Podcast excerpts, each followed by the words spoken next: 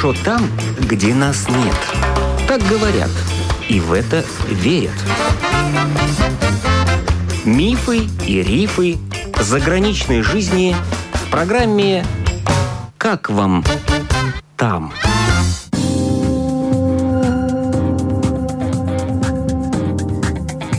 Добрый день! В эфире автор программы Галина Грейдена. Мария Тимофеева уже 14 лет живет в Англии, в городе Лидс. Сама из Эстонии, из Нарвы. После школы она поехала учиться в университет города Брэдфорд. Получила серьезную специальность. Судебный эксперт, специалист по сбору и обработке улик в химической лаборатории. Но поработать в этой области так и не удалось.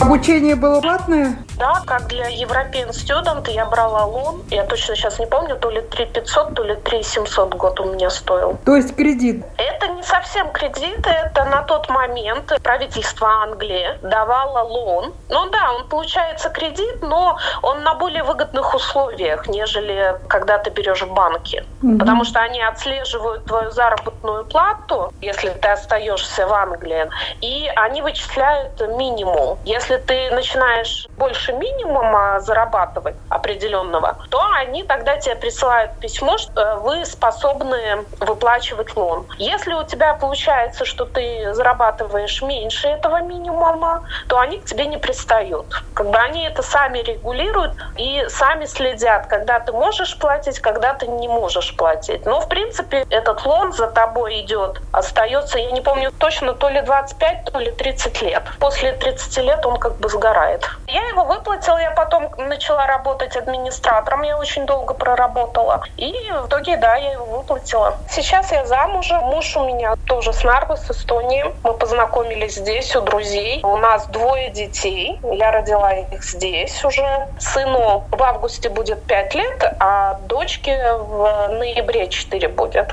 А муж чем занимается? Муж у меня супервайзером работает в отделе контроля качества на спидибейке. Пекарня у них получается. Они производят маффины на большие магазины, на Теско, Моррисон, Сенсбурис, также с Макдональдсом работают. У них багеты, гарлик бред есть. И он именно работает на контроле качества. Также у нас есть свой собственный бизнес. Мы делаем чай. Это индийский черный чай стандартный. Мы его заказываем с Индии. Он проходит все проверки качества. И здесь у нас небольшая своя фабрика. Мы его фасуем по всем стандартам и уже продаем на Амазоне. Мы не можем четко отследить, но у нас даже такое чувство, что нас покупают на кафе и магазины. В Британии продаем. Сколько человек работает в вашем бизнесе? До 10 человек. А муж, а у него какое образование? Он вообще учитель английского языка. Он э, в Нарве в свое время делал фирмы по обучению языку. Здесь возможностей, я думаю, все-таки больше именно реализации вот своего дела, своего бизнеса какого-то. Здесь это проще.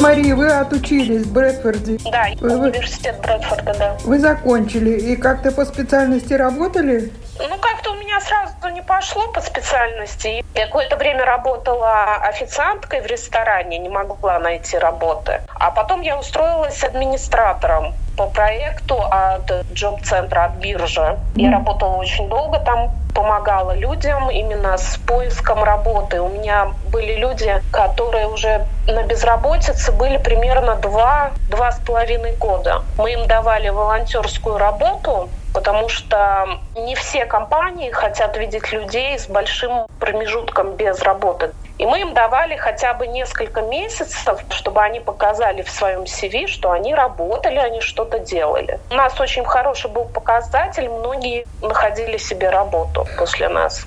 А эти люди в основном эмигранты или не обязательно? На тот момент, когда я начала там работать, это были и иммигранты, и англичане. Потом ввели закон, что иммигранты могут получать бенефиты только полгода, и у нас, конечно, иммигранты все отсеялись. У нас, по большому счету, были англичане. А эмигранты отсеялись по какой причине? Потому что вышел закон, что иммигранты, приехавшие из Европы, пособие по безработице, иммигранты имели право получать только полгода. А потом ты должен или найти работу, или возвращаться обратно. Ну, вы же им помогали найти работу? Но мы уже работали с людьми, кто на бирже стоял больше двух лет. В Англии здесь немножечко биржа по-другому работает. Ты стоишь на бирже год, просто на самой бирже. Ты приходишь, они тебе ищут работу, или ты там отмечаешься, говоришь, что вот я это не сделал, они могут тебя отправлять на курсы в университет, в колледж для повышения квалификации, для повышения знания языка. И ты стоишь на этом год. Потом они тебя начинают отправлять в другие организации. Это как бы тоже джоб-центр, но немного по-другому. После года они тебя отправляют в организацию. Там именно с тобой работает определенный человек. Он тебе проверяет все CV. Он начинает с тобой именно прям сидеть, искать работу, отправлять тебя на всякие интервью, именно курсы для того, чтобы ты нашел эту работу. Коуч-тренинг вот такие они начинают делать уже. Если ты опять-таки в течение еще этого года не найдешь работу, то получается уже в сумме два года, они попадали в мою организацию, где мы непосредственно давали им вот эту волонтерскую работу, за которую денег не было. Но они в CV могли написать, что они работали уже. Месяц-два mm-hmm. у нас. Самое долгое, по-моему, 4 месяца было или 5 месяцев. Но это сейчас не касается эмигрантов, да? Да, сейчас это иммигрантов не касается.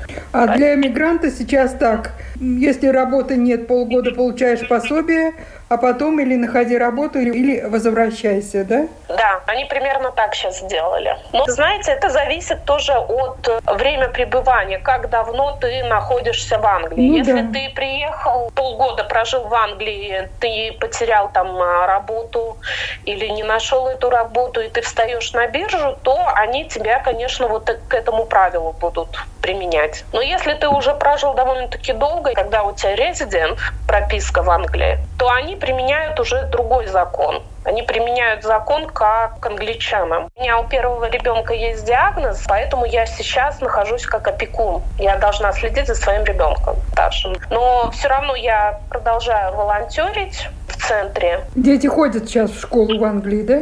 Да, да, начали ходить. А если не секрет, что за диагноз у ребенка старшего? Аутизм. И он ходит в обычную школу с обычными детьми, да? Да, он в обычной школе, но у него есть personal tutor, питатель, который именно для него следит за ним. Ну, в Англии все дети с аутизмом ходят в обычную школу, да? Нет, у нас есть разделение. Есть вообще просто обычная школа, которая даже не знает понятия, что такое аутизм, и у них нет опыта с такими mm-hmm. детками. Есть школы, у которых уже есть опыт. Они предоставляют специальных воспитателей. Есть закрытые школы, это, скажем так, для тяжелых случаев, где только непосредственно с определенными диагнозами, как аутизм или какие-то другие отклонения. У нас сейчас за последние несколько лет они очень развились в этом направлении, и они совершенно пересмотрели всю диагностику аутизма и как с ними работать, с этими детками. У меня есть знакомые, там уже девочка взрослая, сюда приехали очень давно, наверное, лет 20 назад. И они вот смотрят сейчас на нас, они говорят, конечно, у нас такого не было ничего. Вы вот на двоих просто... детей получаете пособие сколько? Я на двоих не получаю, только на одного получаю. Почему? У меня с диагнозом же один ребенок. У меня муж зарабатывает очень много, и нам э, не выплачивают. Я точно не могу вам сказать, но, по-моему, нам не выплачивают никаких пособий. Нам платят непосредственно вот за старшего сына. И сколько платят? Ну, минималка получается. Где-то 600, наверное, фунтов. 600 фунтов.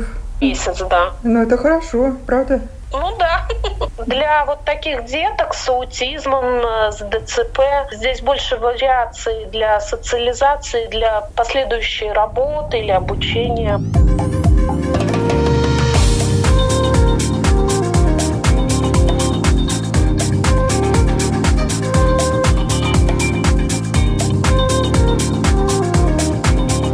Живете в квартире, в доме? Нет, я живу в доме, это наш дом, мы уже купили его с Гарденом. У нас довольно-таки тут такое хорошее местечко. У нас рядом лес, канал, не центр города, кантри-хаус. Рядом здесь находятся uh-huh. фермы с лошадьми, с животными, со всеми, где можно пойти и погулять с ребенком. Вы купили дом, это без кредита или кредит пришлось брать? Ну, мы взяли кредит на 10 лет, небольшой. У нас был уже непосредственно свой какой-то капитал, мы вложили в дом. И, ну, немного пришлось, конечно, взять. Что из себя дом представляет? Сколько этажей, сколько комнат? Ну, стандартный английский дом, два этажа, три комнаты, гостиная, кухня. То есть, как в Англии говорят, три спальни, да? Да, три спальни.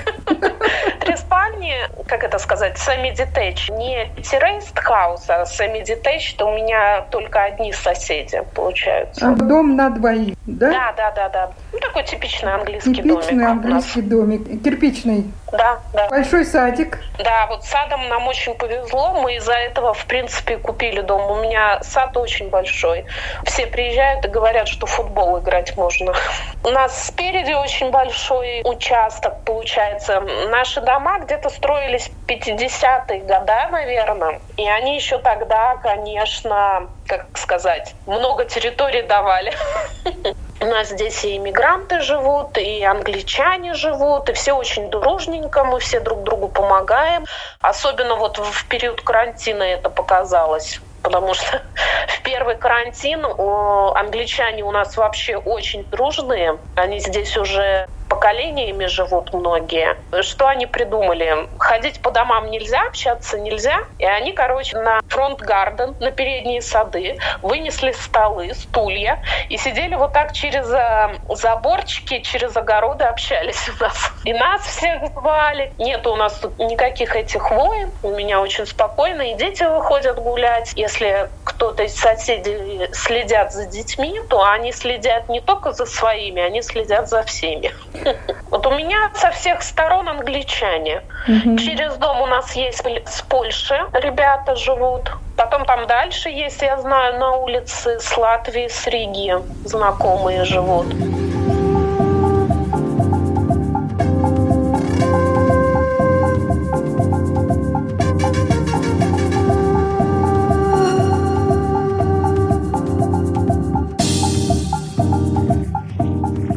Спросить, сколько дом стоит? 80 тысяч, по-моему. 80 тысяч фунтов.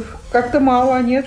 Да, не настолько дорогой нам тогда показался. Но сейчас они намного дороже продают. Это вы сколько да. лет назад купили? Пять лет назад где-то. Mm. Тоже были очень удивлены, когда услышали прайс. Да, цену, да? самом... Ну, в доме да. был ремонт или все-таки э, самим пришлось? Нет, ремонта не было. Ремонт мы делали сами. До нас жила мама с двумя детьми, и она так предоставляла, что типа вот заезжайте и живите, ремонт делать не надо, но не совпадали у нас вкусы. У нее все в темных тонах сделано, и мы все переделали под себя в светлых тонах, содрали обои, так покрасили все. И мы сейчас немножечко так обживаем и декинг строим, веранду. А до этого где жили, пока дом не купили? До этого мы жили в Брэдфорде. Там был большой дом. Мы снимали вместе с друзьями жили.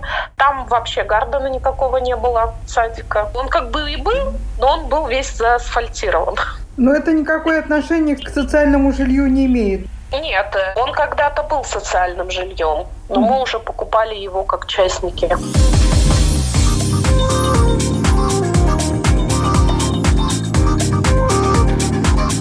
А что вам не нравится в Англии? Есть что-то, что не нравится? Дожди. Если бы убрать дожди, мне очень хорошо и миленько бы было. Я не люблю дожди, мне убрать бы их.